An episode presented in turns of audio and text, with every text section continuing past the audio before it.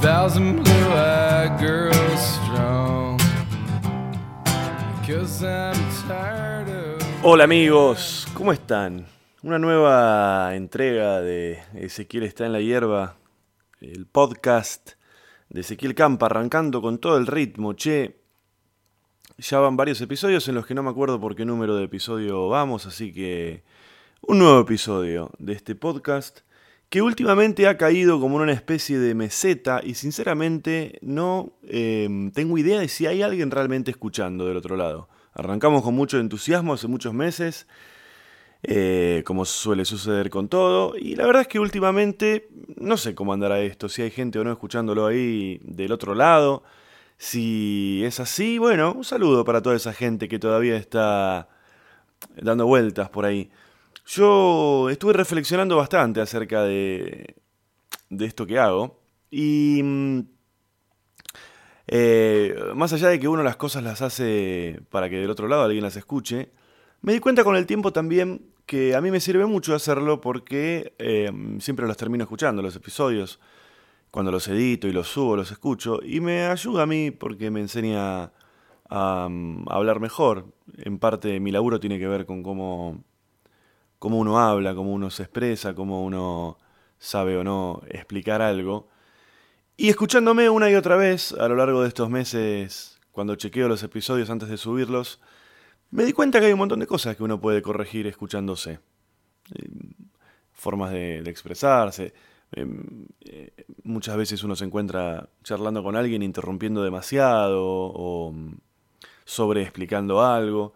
Así que, además de que me encantaría que del otro lado haya gente escuchándolo y que, no sé, les sirva para algo, lo disfruten y les guste, a mí me sirve también grabarme y escucharme. Es un ejercicio que me acerca un poco más hacia los lugares a los que mm, quisiera ir de alguna manera con mi laburo.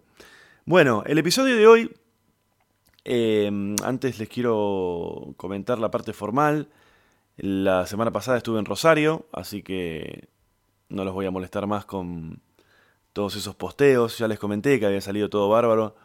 Eh, y les dije que en este episodio iba a estar hablando con Gabo, que es mi amigo y es productor de lo que yo hago en el teatro. Desde la primera función que yo hice hace como más de 10 años, Gabo es mi productor y con él, de la mano de él, juntos hicimos estas dos funciones en Rosario que también aprovechamos para filmar lo que va a ser mi primer especial de comedia. Eso va a venir en un ratito, así que antes un poco la parte formal, comentarles que hay un teléfono al que también muy poca gente se está comunicando. El celular desde cualquier lugar del mundo al que me pueden escribir es más 54 911 2346 0759. Igual, de todas formas, eh, yo escucho muchos podcasts y la verdad es que yo no participo. No, no les mando mensajes a, a esos. A, la gente que hace esos podcasts, así que no, es un formato en el que necesariamente la gente se comunique habitualmente, o tal vez es, choto esto que hago y no tiene no hay razones para que se comuniquen, pero bueno, ese es el teléfono 54911 2346 0759 desde cualquier lugar del mundo. Eh, pueden escribirme vía WhatsApp y respondo yo en primera persona como les dije siempre. Continuamos con las funciones los sábados en el Belma Café, ahí en Gorriti 5520 en Palermo. Las entradas están en Ticketek. Está, por suerte, todo andando bastante bien, más allá de que el, contexto en el que estamos por ahí cambió un poco en estos últimos meses en, la Argentina en general. Por suerte sigue viniendo gente y, bueno, está por ahí dando vueltas también el especial que grabé para Comedy Central, que ya está subido a la página Comedy Central Latinoamérica.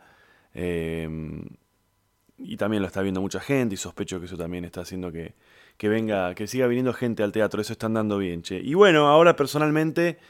Después de una primera mitad de año cargada de un montón de laburo, con un par de series que estuve en las que estuve laburando y que seguramente se van a estrenar en la segunda mitad del año y bueno, participación en, en, en la última la última fiesta, esta película con Nico Vázquez, Alan Sabaj y Benjamín Amadeo, que también me llevó un tiempo y las funciones que estuve haciendo por un montón de lugares. y la filmación de Comedy Central y la filmación del especial en Rosario me tuvieron muy ocupado la primera mitad del año y ahora estoy entrando en esta segunda mitad del año en la que suceden varias cosas. Una es que cumplo 40 años, un número redondo, y con todo lo que esto significa, en un par de semanas cumplo 40 años y esta segunda mitad del año a priori viene bastante tranquila y voy a tener que poner el pie sobre el acelerador y apurar el, lo que venía haciendo el laburo de, de escribir y de armar el, el siguiente show de stand-up que vaya a presentar, que ya lo tengo bastante armado, pero tengo que poner el pie ahí, sentar el culo en la silla y ponerme a laburar. Viene toda una etapa de hacer funciones, de probarlo del material, de presentarme en distintos lugares y qué sé yo, para en algún momento, no sé, tal vez fin de año o algo así, estar en condiciones de, de poder estrenarlo más este, formalmente. Em, no sé qué más decirles. Tengo la sensación de que... Ah, no, quiero hacer una pequeña reflexión. Hoy justo... Hoy estoy grabando esto y es domingo 12 de junio y todos nos levantamos con la noticia en los diarios de lo que fue el atentado en Orlando, este que dejó más de 50 muertos. Em, y más allá del análisis que hacen todos, siempre se habla de eh, lo fácil que es comprar armas en Estados Unidos, la... Eh, nada, terrorismo, quién lo promueve al terrorismo, el odio, eh, armas, religión, políticas. me parece que hay una cosa que estamos obviando en todo este análisis, y es que hay mucha gente boluda. yo no escuché ningún analista a partir desde, ese lugar para hacer el análisis acerca de por qué suceden estas cosas. Y yo de verdad, de verdad creo que para que estas cosas pasen, para que un pibe vaya y se inmole en un lugar eh, antes de matar a 50 personas, en algo que claramente va a terminar en su muerte, tiene que haber, sostengo esto, tiene que haber una gran base de pelotudez. De verdad creo que hay que ser muy boludo, muy boludo. Ante todo hay que ser muy boludo para ser permeable al terrorismo y para hacer este para llevar a cabo algo así, de verdad, tenés que tener después podemos hablar de religión, podemos hablar de políticas, podemos hablar de odios, pero que lo que vos termines haciendo sea un atentado, tiene que haber de base una gran base de que seas un gran pelotudo, un gran pelotudo. Em, esa es mi pequeña reflexión acerca de, este desastre que parece que se repite una y otra vez eh, sobre todo en Estados Unidos, este tipo de atentados, de locos que entran y matan en primera persona a, decenas de, gente que está ahí, qué sé yo. Y mm, también creo que esa, esa pelotudez, esa base fuerte de estupidez, que no solamente necesita el terrorista para llevar adelante esto, tiene que haber una gran base de pelotudez en todo el sistema yankee que permite que sea tan fácil el acceso a, a las armas y, evidentemente se les ha ido de las manos porque he visto un montón de intentos por regular la venta de armas y todo el lobby que se hace atrás. Eh, también deja a las claras que no se puede contra la estupidez. Que no se puede contra la estupidez. Ah, bueno, eso es nada más lo que les quería decir respecto a este tema. Y ya nada, eh, vamos directamente con la charla que tuve con Gabo. También estuvo eh, Juan Fernández. Ya van a entender cuando escuchen quién es Juan otro amigo. Y mm, suena por ahí cuando lo escuchen, eh, suena como una gran paja que nos estamos haciendo, regalándonos entre todos los que hicimos esto de Rosario. Eh, porque bueno, nos encontramos de repente hablando desde un lugar bastante, no sé, pedante si se quiere, porque estábamos muy orgullosos y muy contentos de lo que habíamos hecho. Y como nadie nos pregunta, un poco lo que estuvimos hablando ahí tenía más sentido si alguien hubiese venido y nos hubiese preguntado, che, ¿cómo fue hacer esto? ¿Y, qué aprendieron? ¿Y con qué dificultades se encontraron? Pero como nadie nos vino a preguntar eso, em, lo grabamos nosotros por las nuestras, así que por algunos momentos parece como una gran paja. Así que bueno, escúchenlo y les mando un saludo a todos y nada más, chau. Bueno, estoy acá sentado con Gabo Groswald mi amigo personal y productor desde siempre. Sí, desde, el primer show. Ah. ¿Diez años ya? ¿Más? Sí, teníamos ganas de charlar un poco acerca de lo que fue toda esta experiencia de haber ido a Rosario y hacer dos funciones eh, que estuvimos haciendo ahí en plataforma La Bardén y que aprovechamos para grabar lo que va a ser eh, mi primer especial de stand-up. Em, hoy es lunes, llegamos ayer de Rosario y quería grabar esto lo antes posible para todavía tener fresco las sensaciones y todas las cosas que, que pasaron en, no solamente en este fin de semana que estuvimos allá en Rosario, sino en los meses que hace que lo estamos armando. Mira, en un momento me cruzo en el, en el teatro con Novik, con Fede. Fede Novik. Y le digo, 10 años nos llegó esto. Esto que está pasando hoy, lo empezamos hace 10 años. Hmm. Es una locura. Y sí, nosotros empezamos con el stand-up en el 2006. Cursos, muestras, Y hace. 5 años que venimos hablando del especial, de un especial. Que venimos recurrentemente hablando dónde lo haríamos, cómo lo haríamos, Hmm. cómo se debería hacer, cuál sería la sala, cuántas cámaras, quién lo va a editar. Son charlas que hace 5 años por lo menos que tenemos. Sí, ayer este. No, ayer no. Hoy mismo hablaba con Nico de Trasí. Estamos nombrando mucha gente amiga. eh, y también me decía que, que era un flash que ha- hayamos podido hacer esto.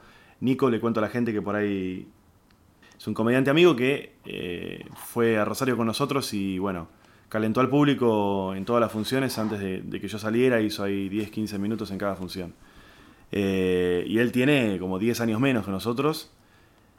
Y, y bueno, es como de una nueva generación del stand-up y le resultaba como muy increíble que, que, que bueno, que estemos haciendo un, un especial con, dentro de nuestras posibilidades, el mayor nivel de producción y de profesionalismo posible. Y yo le decía, si a vos te parece increíble, imagínate lo que es para nosotros que cuando nosotros empezamos había que explicar al público lo que era el género. Yo voy a contar, ¿puedo contar una Pará, perdón, ¿sabes lo que le dije? Imagínate que cuando nosotros empezamos a hacer stand-up, no existía Twitter. No. No existía Twitter. ¿Vos te acordás donde publicitábamos? No sé si ponerme orgulloso o sentirme un viejo de mierda. Poníamos en el diario. La pelea nuestra era, si no estabas en la cartelera de Clarín, no existías. Y nos peleábamos entre nosotros porque por ahí uno, el que se tenía que ocupar esa semana, no, la, no lo ponía, ¿te acordás? Y era, ¿cómo no pusiste el aviso? ¿Cómo no pusiste el aviso en Clarín? No va a venir nadie. Igual no iba nadie. Pero era como, mira, esto del especial con la producción y qué sé yo, me hace acordar una anécdota que te vas a acordar muy bien. Cuando recién empezamos estábamos en Liberarte, con Dalia, con el mago Yancy. Y dijimos, vamos a hacer un video porque éramos unos genios, creíamos nosotros. Ya me acuerdo hacia dónde vas. Ya, ya que somos unos genios, y hace como cinco meses que hacemos stand-up, o un año, Que la portada tenés un genio también. Sí. teníamos una portada hecha por nuestro amigo Juan Fernández. Juan Fernández, amigo director, que está acá sentado a nuestra izquierda, a mi, a mi izquierda y a la derecha de Gabo, que este, nos filmó. Claro. También empezaba yo en ese Recién empe- él empezaba y dijimos, vamos a traer un pibe amigo, dijo Campa, un pibe amigo, qué sé yo. Y vino Juan con unas cámaras que eran de- del futuro, boludo. Con un auricular, viste, como que pa, pa, pa. Y filmamos la función. Este. Y bueno, después. A dos cámaras. Yo me río, ahora cuando escuchen cómo termina esta, esta anécdota, se va- van a entender por qué a dos cámaras que después íbamos a ver qué hacemos con el video. La cuestión es que nos juntamos, no sé, un mes después, en la casa del mago Yancy, a ver el video. Mago Yancy, que era parte del elenco. Claro, nos juntamos todos con comida, todos emocionados. Vos imagínate, íbamos a ver lo genial que éramos. Y bueno, por ahí no éramos tan geniales. Lo pusimos al video y creo que lo soportamos dos minutos y lo tuvimos que sacar porque el nivel de vergüenza ajena, que, que- propia, no ajena. Eh, tremendo, tremendo. Filmamos la función, Juan la editó. Y, qué- y- y qué sé yo, y era todo un desastre, todo un des- toda- todas malas decisiones. La ropa, el material, todo mal. ¿Dónde podíamos puesto la cámara? Era domingo, nos fuimos todos sin saludar casi, en silencio. Empezamos a- Tristísimo. Pero bueno, pasaron 10 años en todo sentido, pasaron 10 años para los comediantes arriba del escenario, para vos, Gabo, como productor. Pasaron 10 años de, de todo, de recorrer el país varias veces, de viajar, de subirse a un avión. Vos sos la persona con la que yo más viajé en mi vida. En, en kilómetros y en viaje, en cantidad de viajes. ¿Cuántas veces nos encontramos en Aeroparque? ¿Cuántas veces pasaste por Siempre mi casa? tarde, siempre ¿Cuántas veces tarde. te levanté por tu casa? Ya la tenemos medio aceitada también el tema de. Vos, de ya, la vos ya sabés que yo llego sobre la hora, o yo, yo sé que vos llegas antes y vos te voy a encontrar mirando el celular. Si el- vamos para el sur me buscas vos, si vamos para el norte vengo yo. Qué bárbaro. A mí me hace acordar mucho la historia de mi viejo. Mi viejo, eh, que tiene ochenta y pico de años y todavía está rompiendo las bolas en el mundo. Eh, tiene una historia parecida. Vos la conocés porque ya te la conté varias veces. De un amigo de él de toda la vida que lamentablemente falleció el año pasado. em, Me vendió un auto a mí. que te vendió un auto a vos. Eh, era mi padrino de padrino mío y de mi hermano de, de bautismo y su mujer la madrina y tiene una historia parecida con ellos dos. Son como hermanos pero ah, de la vida. Y también yo cuando era chico y escuchaba la cantidad de viajes que habían hecho juntos y de cosas y de anécdotas y de que compramos un auto una vez y lo fuimos a buscar a Mendoza y cuando volvíamos y en el casamiento vos estabas y cuando bautizaron. Y yo cuando era chico lo escuchaba y pensaba que era una cosa que le sucedía a los grandes.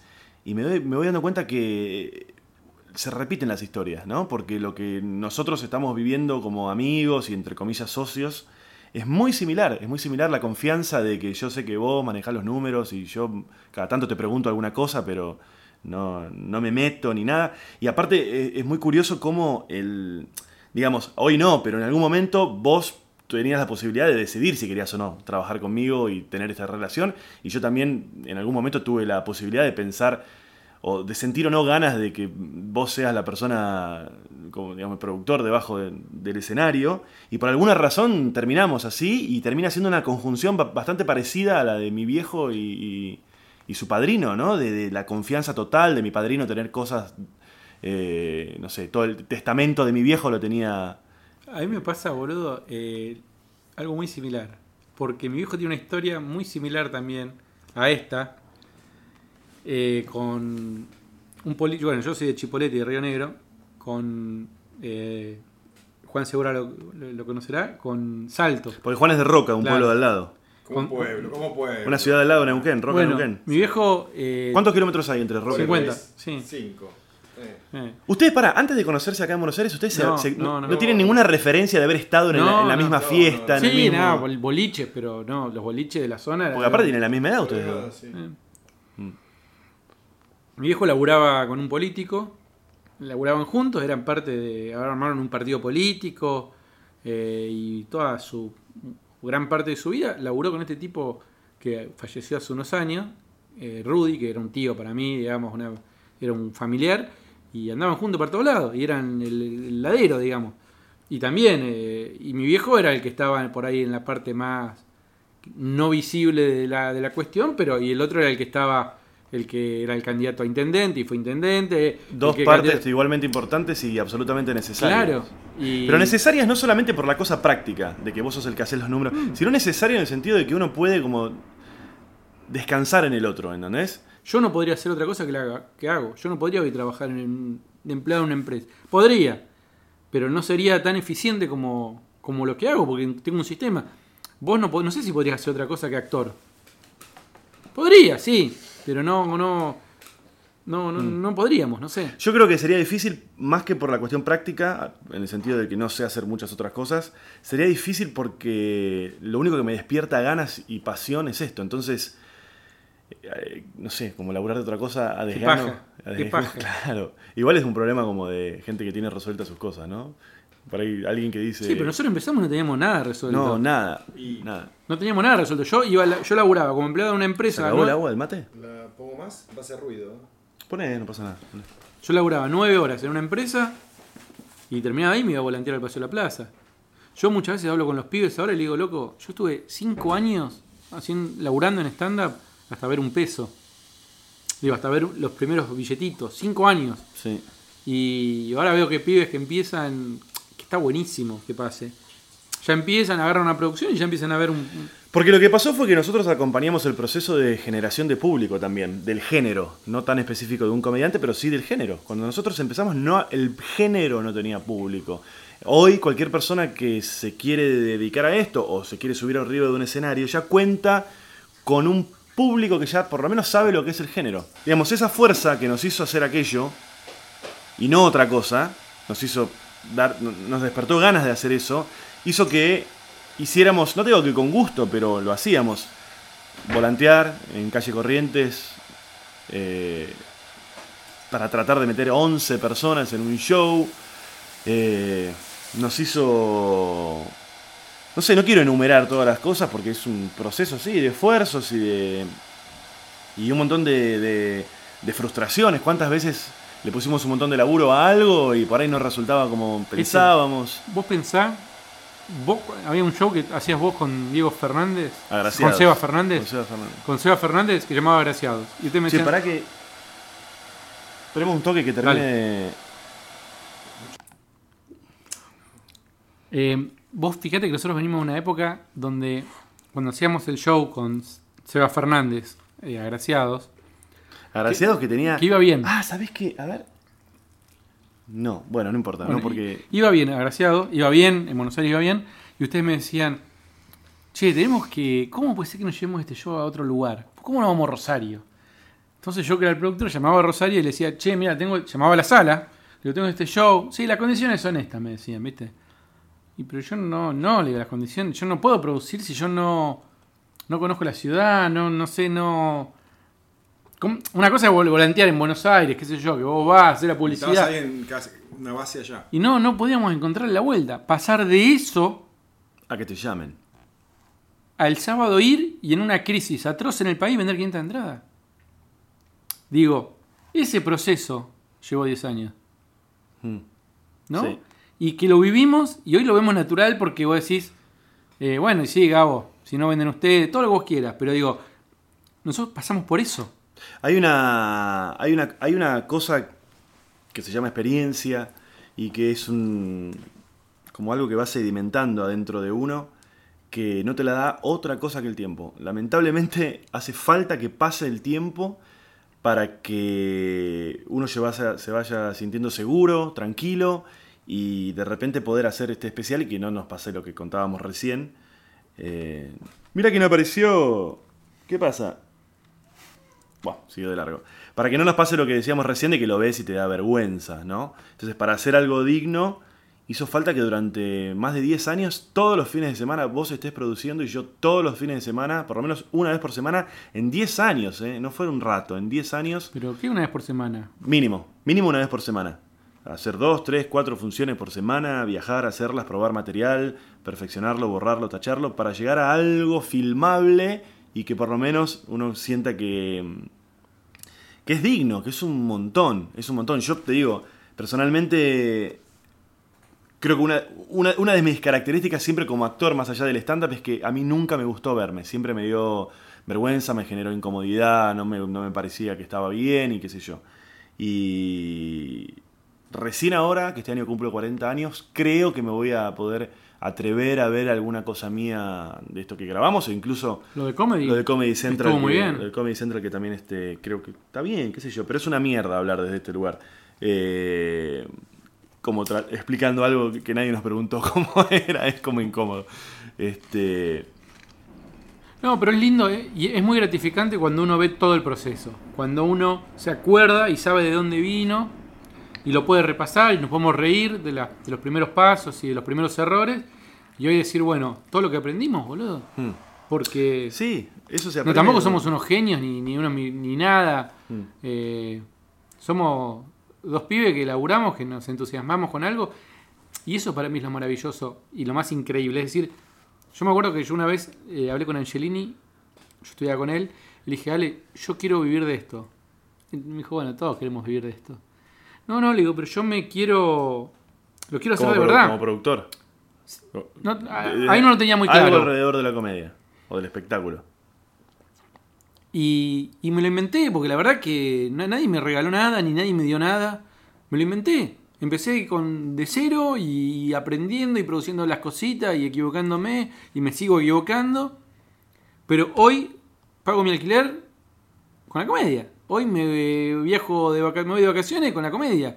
Hoy soy un productor y si alguien me pregunta de qué ¿Cómo, lado- como un plato de comida caliente por la comedia? es increíble eso. Es increíble. Es increíble, boludo. Es como yo imagino el tipo que fue este es el comienzo. ¿eh? Lo que sea, yo hasta ahora ya no lo puedo creer. Yo imagino el tipo que le pasa lo mismo jugando al fútbol. Que decís, jugando al fútbol, boludo. Y viajo por el mundo y soy millonario. Lejos estamos de eso. Ya con lo pequeño que tenemos, yo digo, somos muy afortunados. Bueno, boludo. yo me olvido a veces. Yo a veces me olvido cuando estoy haciendo algo eh, por mi laburo eh, me olvido, a veces que, no sé, eh, a veces yo me olvido de dos cosas. Una, me pasa que estoy a punto de hacer una función y me olvido de, que, de que es- es increíble que alguien te vaya a ver. Es increíble, es una locura. Es una locura que alguien salga de su casa, se bañe, se vista, se encuentre con otra persona, vaya hasta una sala Ir a ver a Campa. Paga una entrada. pague una entrada, pague una entrada, o, o no, pague una entrada, se siente a, a verte. a- es una locura, es absurdo, es realmente absurdo. Y si, de, y si encima hablamos de que esto medianamente se sostiene y uno encima puede vivir de eso, no tiene, no tiene ningún... No tiene ningún sentido, ningún sentido tiene que Pará, hay suceder. que aclarar una cosa. Porque parece que, digo, está buenísimo vivir de esto y es increíble. Tiene su momento de mucha tensión y de mucho laburo. Bueno, para mí eso es 90% frustración. Exactamente. Porque aún cuando tenés, cuando haces algo que crees que no sé qué, después te pasa que lo ves y decís, uy, la merda esta. eh, o, eh, eh, tiene muchísimo de frustración. Y de Hay- laburo. ¿Cuántas veces laburamos un montón para una función en la que por ahí no vino tanta gente? Este. Bueno, a ver, lo que pasó en Rosario fue mágico para mí porque se juntaron dos cosas. Una es, por un lado, la parte técnica. Que la parte técnica es un quilombo. Porque via- viajan cinco camarógrafos, el director de fotografía, el asistente, la productora. Sonido, equipos. El jueves anuncian paro de, habían anunciado paro de colectivos eh, de larga distancia. O sea, vos no sabés si eso va a funcionar, si vamos a tener la gente, los hoteles. Digo, ese es un yunque aparte. Y después te puede pasar que la gente no venga. Nosotros te- laburamos en los dos sentidos con mucho tiempo de anticipación. Bueno, Nosotros- eh, nosotros, o sea, eh, fue- la verdad que, nos- que fue bárbaro. No la La- jugamos. las dos funciones salieron excelentes y se llenaron, porque el teatro estaba, la verdad que estaba explotado y...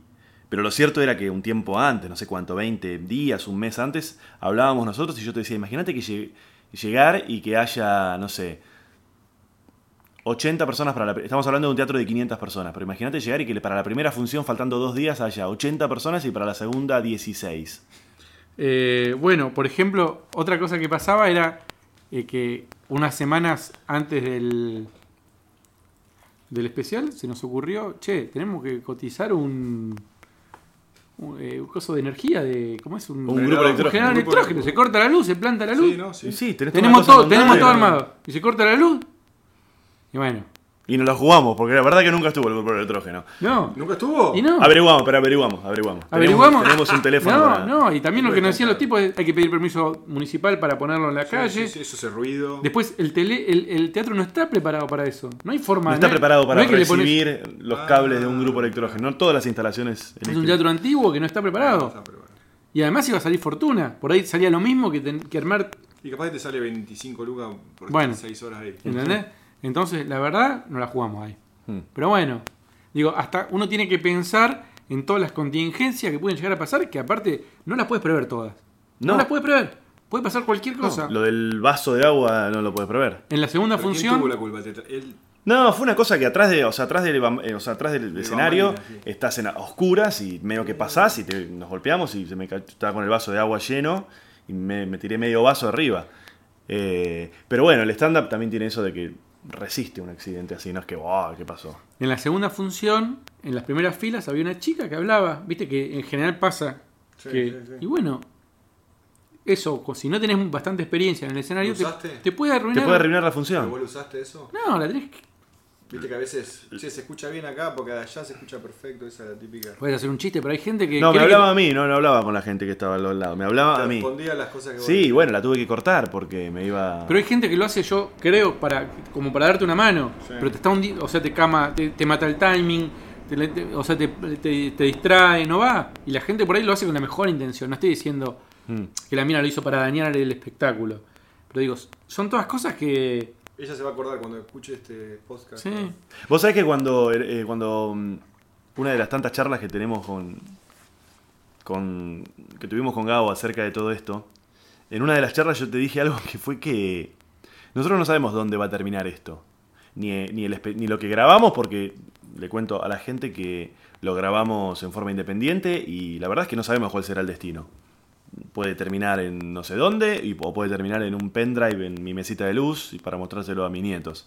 No es la idea, ni, ni el propósito cuando lo hicimos, pero es algo que puede ocurrir. Y yo una vez te dije que era, lo que te dije era que, que más allá de eso, de dónde termine eh, el especial e incluso a dónde nos lleve nuestra carrera, ¿no? Más por ahí dentro de dos años vos estás, te volviste por alguna razón que hoy no se me ocurre a Chipoletti, Tema de salud, familiar. lo que sé, o decidiste esto, no, no sé qué, y, y yo también, lo que sea, o se me acaba el humor, no, no sé, lo que sea.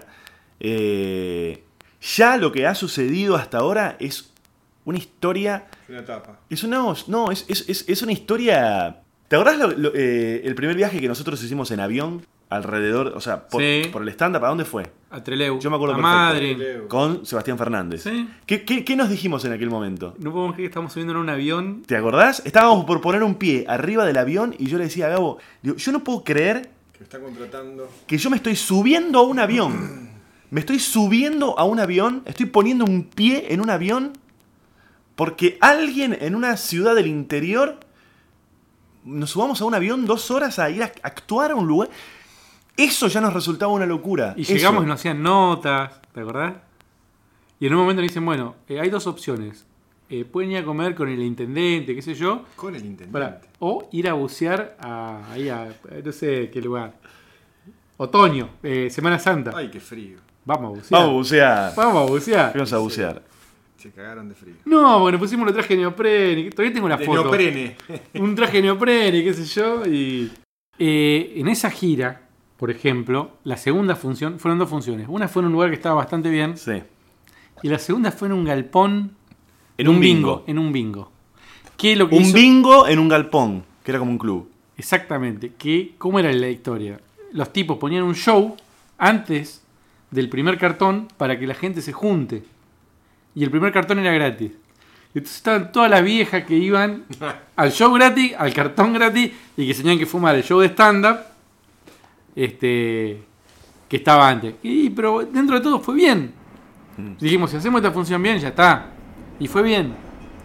Y bueno, loco, son son cosas, son historias. Y Es la verdad que, que el género es increíble porque hay una cuestión económica que va paralelamente a, la- a todo el resto de las cosas que hace que, que este tipo de cosas sea muy difícil hacerlas con otro formato porque porque porque tiene esa parte que es la verdad que es bastante económico de montar si no pretendés ganar plata entonces todo ese tiempo que requiere hacerse bueno, solamente es sostenible, nada, sabiendo que... No sé qué estoy diciendo, pero bueno. No sé, qué sé yo, hay gente que seguramente hace un esfuerzo mucho más grande con una banda o con otro tipo de, de espectáculos y... o con un deporte. o con un deporte. pero- Los tipos los tipos que corren los 100, lo- como dice Seinfeld, ¿no? Esto de los 100 metros que se entregan toda la vida para correr 8 segundos Hmm. y si hicieron 9 es un fracaso. Sí. Es como, boludo, te estás jugando la vida en 8 segundos, 9 segundos. No es que tienen dos funciones, que de última vemos. Son Eso es estrés. Eso es lo máximo que un ser humano puede soportar. No puedes salir a la, a la noche, te tenés que cuidar con las comidas, tenés que ejercitarte. Sos un deportista de elite para que en 8 segundos se define si sos un choto de mierda O sos el o mejor. sos el mejor. O un, me- o un Bueno, segundo. Eso es lo que tiene el deporte, que el, ar- La el competencia arte o un show no lo tiene. el arte ¿no? no lo tiene. El arte no lo tiene, no es Por tan eso. estadístico. No, no, pero eso digo es como un límite, ¿no?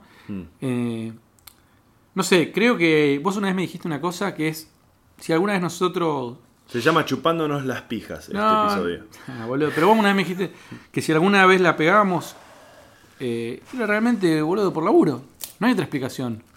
Nadie nos regaló nada, ya está. Nos rompimos el culo. Digamos, no, no. Podemos tener un golpe de suerte, alguna cosa. Pero estuvimos laburando siempre, siempre. Desde, desde hace 10 años. Que nos preocupábamos, que, con- que- que venía Juan y, y nos filmaba. Digamos, siempre estuvimos buscando, eh, buscando, buscando, buscando, buscando, insistiendo. Yo me acuerdo una vez que Dalia quería su partecita. Y fue, a- y fue a- creo que fue a casa a buscar y no, no, no pudimos, no logramos editar nada bueno. Te juro. ¿Querés mandar un saludo, Dalia? Se llevó, no, no, se llevó un editadito así que nunca lo usó. ¿Entendés? Y no, ¿qué vamos a usar? Pero digo, también hacíamos cosas buenas. Cuando hicimos con, con, con, con Fede Novik el primer coso de stand-up para Ciudad Abierta, yo lo veo hoy, que está en Claro, YouTube, y es y, digno. está bastante bien. Mm. Está bastante bien. Eh, ¿Qué sé yo? Sí, fue así, fue a los golpes. Nadie nos, no, no había mucho de quién aprender o de quién copiarse o de quién... ¿Qué crees que, qué crees que aprendiste como productor al haber producido Lo de Rosario. lo de Rosario? Sí. Y para mí fue fundamental eh, trabajar con buenos equipos. La producción de Rosario es la mejor producción que yo conozco en el interior del país. Los productores locales, ¿no? Los Hoyson. productores locales, Hoyson. Y la gente que vino a hacer el video es excepcional. Realmente, tienen... ¿Son, son de ahí de Rosario? No, no, son de acá. Mm. Pero es una gente realmente que, que- que impecable en todo sentido. En el trato, en la forma. Eh, No hubo tensiones en ningún momento, no hubo problemas que no se puedan resolver, no hubo... Y para mí la clave es trabajar con los mejores. ¿Te querés evitar problemas? Paga un poquito más, pero trabajás con los mejores. Entonces, en una sala que nosotros ya conocíamos, también nosotros trabajamos mucho. Otra cosa que aprendí es, Nosotros trabajamos un montón y trabajamos con muchísima anticipación. Con Nosotros muchísima. fuimos hace un mes a hacer un scouting de la sala, a hablar con los técnicos de la sala. Nos tomamos un, no, o sea, nos fuimos a Rosario, sí. boludo. Solamente a hablar, a hablar dos horas con los tipos de la sala. No nosotros, nosotros, nuestro técnico, ese cámara y, y- y los chicos del video. Y eso no, no es, no se acostumbra a hacer así las cosas. Y, digamos, se hizo todo con mucha anticipación, con mucho trabajo, con mucha cabeza. Y con mucho Vos detalle, estuviste con con, los detalles. detalle. Vos estuviste muy obsesivo con los detalles. Vos me decías que la cerveza, que la gente, o sea, digo, con un... Amor también hubo. Ah, porque, porque tuvimos, regalamos cerveza, aprovecho para agradecerle a Fran Larguía y a la gente de cerveza Sol, que está buenísima. Yo, no la, yo no la conocía cerveza. porque nos dieron cervezas ahí para que repartiéramos en las funciones y me quedó, ah, así que en mi cumpleaños voy a usar esa Un birra. saldito. No la tengo, la tengo en el auto, están, Ay, están cabeceando a ver si la ven por ahí, pero no, están, está en el auto. Bueno, digo, trabajamos con todos equipos buenos. No, no falló ninguno. Mm. Entonces, eso es fundamental. Trabajar con tiempo, trabajar con buenos equipos, anticiparnos a los posibles problemas y estar en el detalle. Ya cuando estás preocupándote por si están cambiadas las lamparitas de la sala, es que estamos perfectos, boludo. Te da la pauta de que estamos tranquilos y que están trabajando eh, con, como, como debe ser. Yo la sensación más grande que me llevo de haber hecho esto es eh, la cosa de,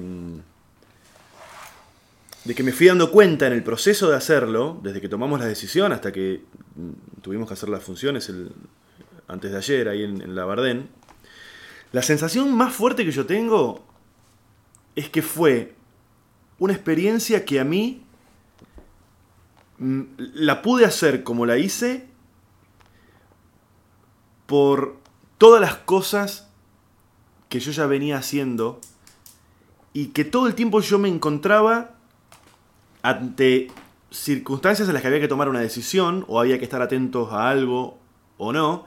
Y yo me di cuenta que todas las decisiones y todos los pedidos míos y la- la- las cosas que, que- que por ahí yo decía de hacer tienen que ver con tener en la cabeza todos los años que uno tiene de ver shows.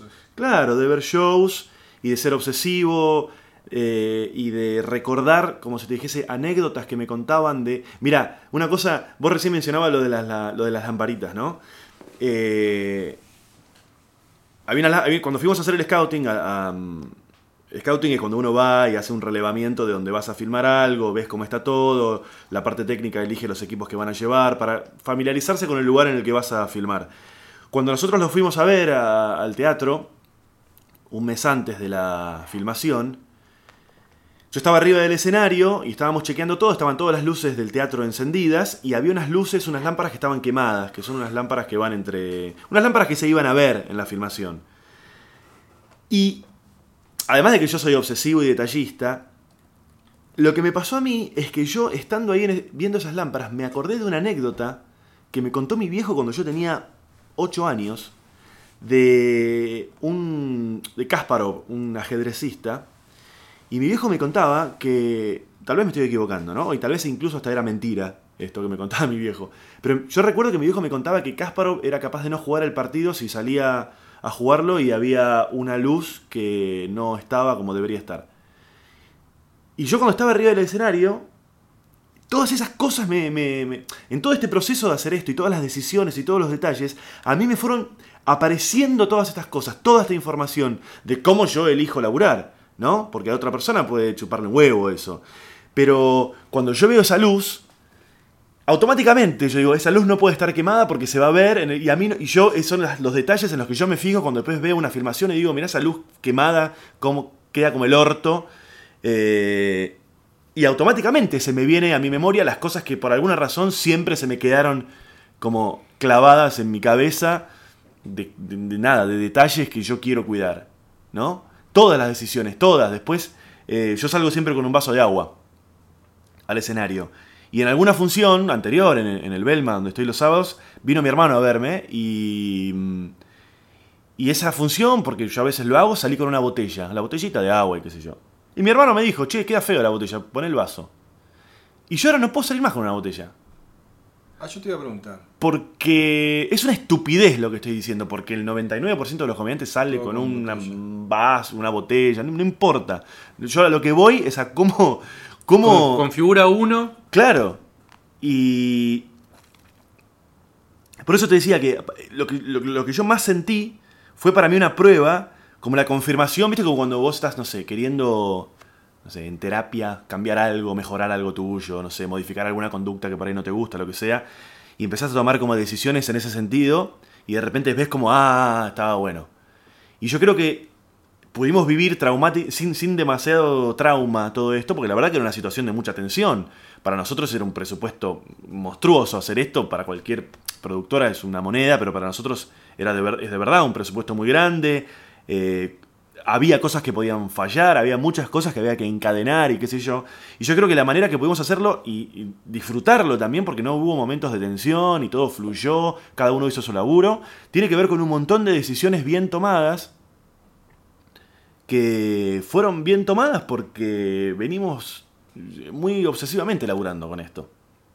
Y después es un poco como, como el, el trabajo de filmar. Vos filmás un día solo, pero tenés 15 días o un De mes pre, de de pre preproducción. como, y después el rodaje es para relajarse y disfrutar lo que estás haciendo. Claro. Te pasó eso a vos. Y Sí. también otra cosa que aprendí yo de este proceso es, si bien vos grabaste para Comedy Central, digo, nadie te va a venir a decir graba un especial, yo te banco. Es loco, vamos a hacerlo. Vamos a hacerlo, vamos a poner la guita que, hace, que haga falta, vamos a hacerlo bien y vamos a hacerlo. Nadie va a venir a decirte hacelo, vamos a hacer. O sea, si realmente tenés ganas de hacerlo, hacelo. Ah, Invertí y hacelo. Bueno, también es el... Después vemos, ahora, ahora tenemos que ver. Pero Eh, digo, Pero también es el precio de una cosa que, que, que no- que nos caracteriza a nosotros, que es que nos gusta hacer cosas distintas, nos gusta arriesgar, nos gusta hacer cosas que nunca se hicieron.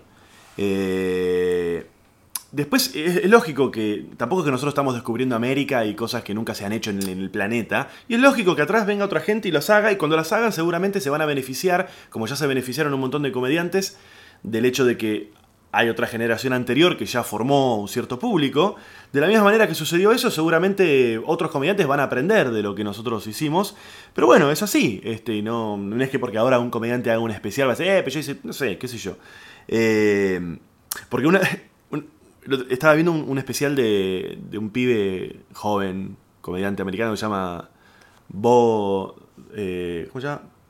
Bo... Bo... Bo... Está en Netflix. Bo...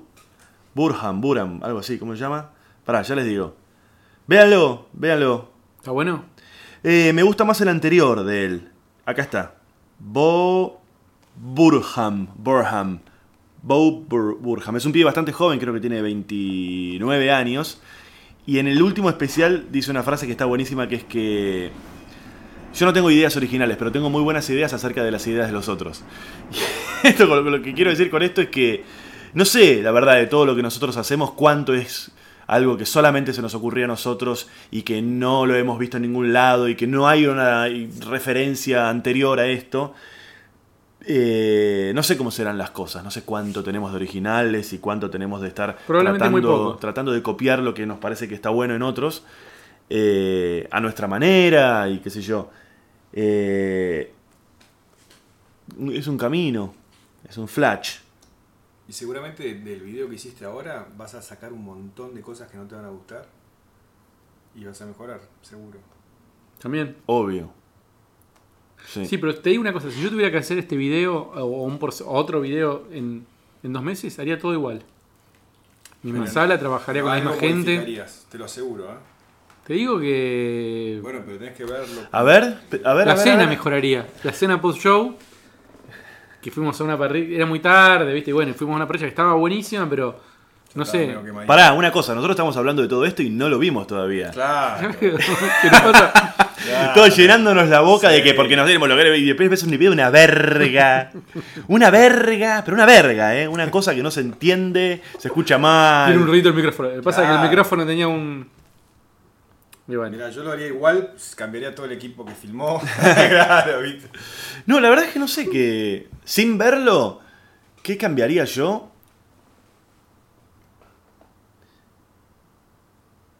No sé, tal vez si, me, si puedo elegir, elegiría una pavada que la podríamos haber hecho y no la hicimos, que fue llegar por lo menos todos con un día antes y joder un poco y, y no al día siguiente volvernos así tan rápidamente, tomarlo más relajado y decir, bueno, somos, son 3-4 días.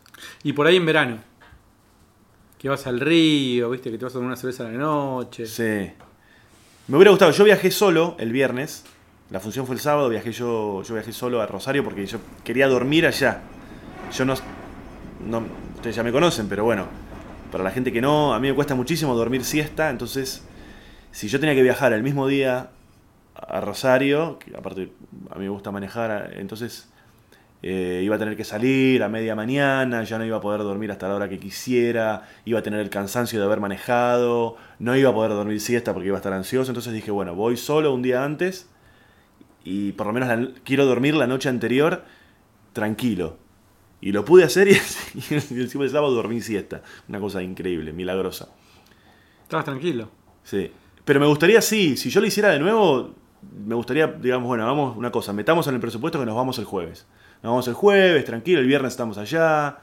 No te Eh, cambia mucho el presupuesto tampoco. No, pelotudeamos, vamos a ver la sala, eh, hacemos una buena cena el viernes. Prueba de sonido. El domingo nos... Sí, no, No, igual no hicimos todo. no podés ¿eh? entrar a la Hicimos sala. todo. No, y, eh, a mí me pasó que el, el sábado yo estaba, llegué cuatro y media a la sala. Porque llegan los técnicos, empiezan a armar y qué sé yo. Y me lo encuentro a Gaby, que es el chico que hizo el video, que el di- director de fotografía. Me dice, ¿y cómo andás? Le digo, boludo, me tiemblan las piernas a mí. Porque primero estaba muy cansado. ¿El director? Yo le dije que me. Ah, vos. Yo estaba con mucha tensión porque podía pasar cualquier cosa, ¿viste? Podía pasar que un, que un que el colectivo con los camarógrafos no llegara o que algún problema con la sala. ¿A qué hora llegaron? ¿A qué, a qué hora llegó todo el equipo? Y cuatro y- a las 5. Tardes. Y pero son profesionales y están, están preparados para... No le digo, pero ¿sabes qué pasa, Gaby? Le digo, nosotros laburamos mucho tiempo para este proyecto. Y ya está, y está sucediendo, y ya está. Y digo, y yo estaba una mezcla de cansancio, de emoción, y no sé, para mí ¿Sabes lo que, lo que hay, lo que, lo que yo también destaco? La cadena de confianza. Yo eh, confié plenamente en vos. Y aparte vos, la verdad que fue tu primera experiencia como productor de algo así. Vos siempre sos el productor de la función y qué sé Sí, yo. no, pero esto es Pero, distinto. eh, esto es producción de un especial. Y, y fue toda una cadena de, de confianza. Yo, yo confiar en vos, vos confiar en, en- en la, pro- la productora, lo- lo- la gente que, que elegimos para laburar, confiar en el productor local. eh, y, al, y al revés lo mismo, confiar en lo que yo hago. Este, y eso es fundamental. Yo no, te digo la verdad, yo tenía la atención propia de hacer una función, pero no tenía ninguna, de una función que, que- que no se va a poder repetir, el- el hecho de que se estuviera filmando, pero no tenía tensiones adicionales, de decir, uy... Y eso es, para mí, yo no lo cambio. Yo no lo cambio por nada. Yo prefiero, o sea, no lo cambio por nada. Me parece, me parece impagable eso. Impagable. La cadena de confianza. Y pasó una cosa también, te lo cuento a vos, Juan, y a la gente que está escuchando. que Perdón, no- perdón. La confianza de, de honestidad y la confianza de capacidad, que son dos cosas Son totalmente distintas, ¿no? No hubo en las dos funciones y con, grabando los videos, ningún momento, ni ninguna tensión, ni ningún roce de nadie con nadie. que es rarísimo, boludo. Porque puede pasar. eh, fluyó todo. Yo estaba escuchando, yo tenía, viste, el, un handy con los. Claro, con los pibes que estaban filmando. Con todo el equipo. Y el director les decía, bien chicos, bien los, bien los cuatro, bien los cinco. Les iba pidiendo, cuatro abrimos una- un americano, pa, pa, pa, pa, pa. Pero decía, bien, bien, va muy bien, va muy bien. Y yo a pesar de que no entendía, entendía la mitad de las cosas que hablaban, Entendías que estaba. entendía que estaba todo bien. Y eso a mí ya me decía, bueno, Él hacía edición sobre. No. ah, No hizo edición. Ah, ok. No, fui pidi- bueno, no sé, fue pidiendo planos ahí. No tu- una consola. No, no, está bien. Capaz que. no tenía monitores, pero no tenía... no tenía consola para ir. eh, No, Ah, y bueno, eso, es- eso es una cosa que podés este, tenerlo la próxima vez que no, no, no varía nada. Todo lo que se hizo, el tipo si fue. Eso lo. Eso lo. lo que pasa es que vos querías estar en la edición, vas a estar en la edición. Está bien, Sí. pero eso lo podés editar. No, pero para, para, esto lo, lo voy a tener que sacar. Pero lo que pasó fue que. eh, uy, hola, hello. Lo que pasó fue que. que mm, cuando nosotros armamos el proyecto, eh, nos presupuestaron las dos opciones. Y era mucho más caro lo otro. Y cuando hablamos con la gente, la gente nos dijo. La gente que terminó haciéndolo, nos dijo. No lo necesitamos nosotros esto. Ah, o sea, ok. era- eran conscientes de esto, no es que es una cosa que se les pasó. No, no, no, es mucho laburo, es mucho trabajo. Después. Bueno, sí, sí, sí, mucho trabajo. Pero Sí, pero, pero lo hablamos el tipo tema. que está inspirado en el momento. Lo- está todo. edición de la puta bueno, madre. el editor estaba, el editor estuvo en todo. Y está todo, está todo bajo control. Bueno, y, y yo escuchaba, te decía, este, este, el handy. Iba al camarín, estaban los chicos, todo joya. Iba a la puerta, a la boletería, todo bien. Eh, hablaba con ese cámara nuestro Bueno, técnico, se- estaba se todo bien. todos los planetas como. Exactamente. Sumado a eso, en el día, cosas que pueden fallar. Primero, muy, buen, muy buena publicidad eh, de carteles en la vía pública. El día de la función, Campa tapa del diario en el suplemento de espectáculo del diario de Rosario. Ah, bien. El lunes salió lo de Comedy Central que para mí empujó también. Sí. Digo, Y no cosa pasa también, eso siempre, boludo. Una cosa también, debe ser la vez número. Por lo menos la vez número 10 que voy a Rosario. Y eso va formando un público. Sí, sí, gente que bien. tiene ganas de verte de nuevo, gente que se quedó con ganas la vez anterior. Yo creo que si haces un, uno tipo al aire libre, no sé cuánta gente te va. Eh, es una buena idea. Pero la verdad, ya para ir medio cerrando, porque estamos bien de tiempo ahí, eh, yo creo que fue la consecuencia de un montón de laburo y de una cadena de buenas decisiones tomadas. De tomar buenas decisiones. Lo hablaba con Nico el otro día y le decía, la decisión de hacerlo en Rosario, en esa sala, con esa producción, Que vaya Nico. que llevarlo a Nico de Trasía, que abra para calentar a la gente, llevar a Ezequiel cámara, el equipo que elegimos para, para filmarlo. Eh, me parece que es una. fue la consecuencia de, de tomar buenas decisiones. Y mm, con esto no quiero decir que, sea, que, que somos ejemplo de nada. Eh, pero tomar buenas decisiones también fue la consecuencia de no quedarnos en casa pelotudeando, sino de salir a laburar, salir a buscar el. a salir a buscarlo esto. Y seguramente durante mucho tiempo tomamos malas decisiones. Y fuimos aprendiendo. Y fuimos arriesgando un poco más. Y fuimos mejorando. Eh, seguramente tenemos para varios podcasts. Si empezamos a hablar de las cagadas que, que nos mandamos, seguramente nos mandamos mil. Yo arriba del escenario, vos como productor. Em, pero evidentemente algunas cosas aprendimos. Y las pudimos volcar todas en esto que fue, la verdad, para mí, como decía yo antes, un, un este. Es algo que ya no me lo puede sacar nadie. Yo mañana puedo terminar en cualquier lugar como comediante, vos como, como productor, pero esto y otro montón de cosas que ya no sucedieron, no tiene vuelta atrás. Ya tenemos O sea, la mochila. Ya está. Bueno, ojalá esté lindo. Ojalá. Eh, gracias, quiero agradecerle a toda la gente mm, que tuvo que ver con esto, a toda la gente de Rosario que ya que estuvo en la función, todo el público, la gente que, que, que por ahí no es la primera vez que fue a verme, eh, a, a toda la gente de Hoyson, eh, Claudio, Mateo y toda la gente que estuvo involucrada en la, en- en la producción local, a toda la gente de la prensa de Rosario, me hicieron infinidad de notas, radio, tele, gráfico, tele no, perdón, sí, también sí, Sí, sí, sí, fuimos a la tele. eh, en los dos viajes y, y qué sé yo. Eh, Ezequiel Cámara, que estuvo haciendo sonido y, y- y luces, que también es un amigo parte del equipo, Nico de Trasí, que fue a, a este, a abrir las dos funciones. Eh, a vos, Gabo, como amigo y productor. Y no sé si me estaba olvidando de alguien, pero bueno, gracias a todos y ya lo verán, porque como decíamos recién, nos estamos llenando la boca alrededor de algo que todavía no, no lo vimos. A mí me gustaría, personalmente, si me voy a meter, agradecer a todos los que vos ya agradeciste y también a Eli, que me acompañó y se vino a Rosario. Me acompañó en todas las noches que yo estuve nervioso, que no podía dormir, en todos los y ella y, y además se vino con unas amigas Eli a Rosario. mujer, sí, mi mujer, claro. Se vino a Rosario, se agarró el auto y se vino este, a ver el especial, qué sé yo. eh, Sí, gracias a- también a los amigos. A Fede Novik. A Fede Novik que vino y a todos los amigos y por ahí gente que no es tan amiga, pero que estuvo preguntando cómo había salido todo, que sabían que, que lo estábamos haciendo. Mi hermano que, que- que me llamó, me llamó mi hermano. Mi hermano iba a venir, iba a venir, iba a venir, iba a venir, iba a venir, ¿no? Y al final no pudo por cuestiones. Y estaba yo en el hotel, me estaba terminando de bañar para, para este... Ya me, había me estaba cambiando para salir para el teatro y me llamó mi hermano y, y este... Para decirme que no iba a poder... Obviamente que no, que no iba, que no había viajado, que no iba a poder estar, pero que entendía que para mí era algo importante, entonces me, me saludó, y la la la, toda esa cosa. Y yo corté el teléfono y apoyé el teléfono arriba de la cama y me, emocioné mucho porque primero dije, está sucediendo esto, o sea, hay una cosa medio de que estás en el aire y no entendés si esto está pasando o, le está pasando a otro y vos lo estás mirando. Y... Y nada, pasan los años y- y uno se va dando cuenta que la familia es la familia y que eh, a veces estás más cerca, a veces estás más lejos, a veces estás peleado, a veces estás bien, a veces tenés más cotidianeidad, a veces menos.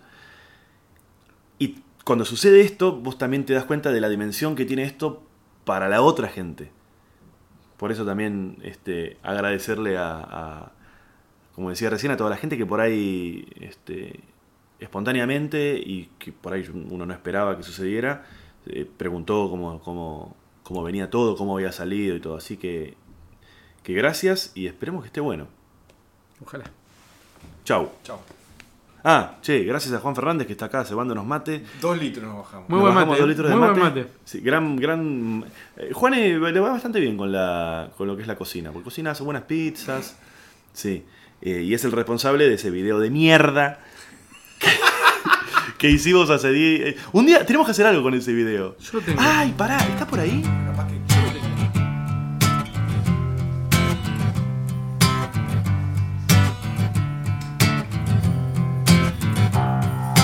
Could you make me honest as the day is long? Could you tear down a fortress? A thousand blue-eyed girls strong. Cause I'm tired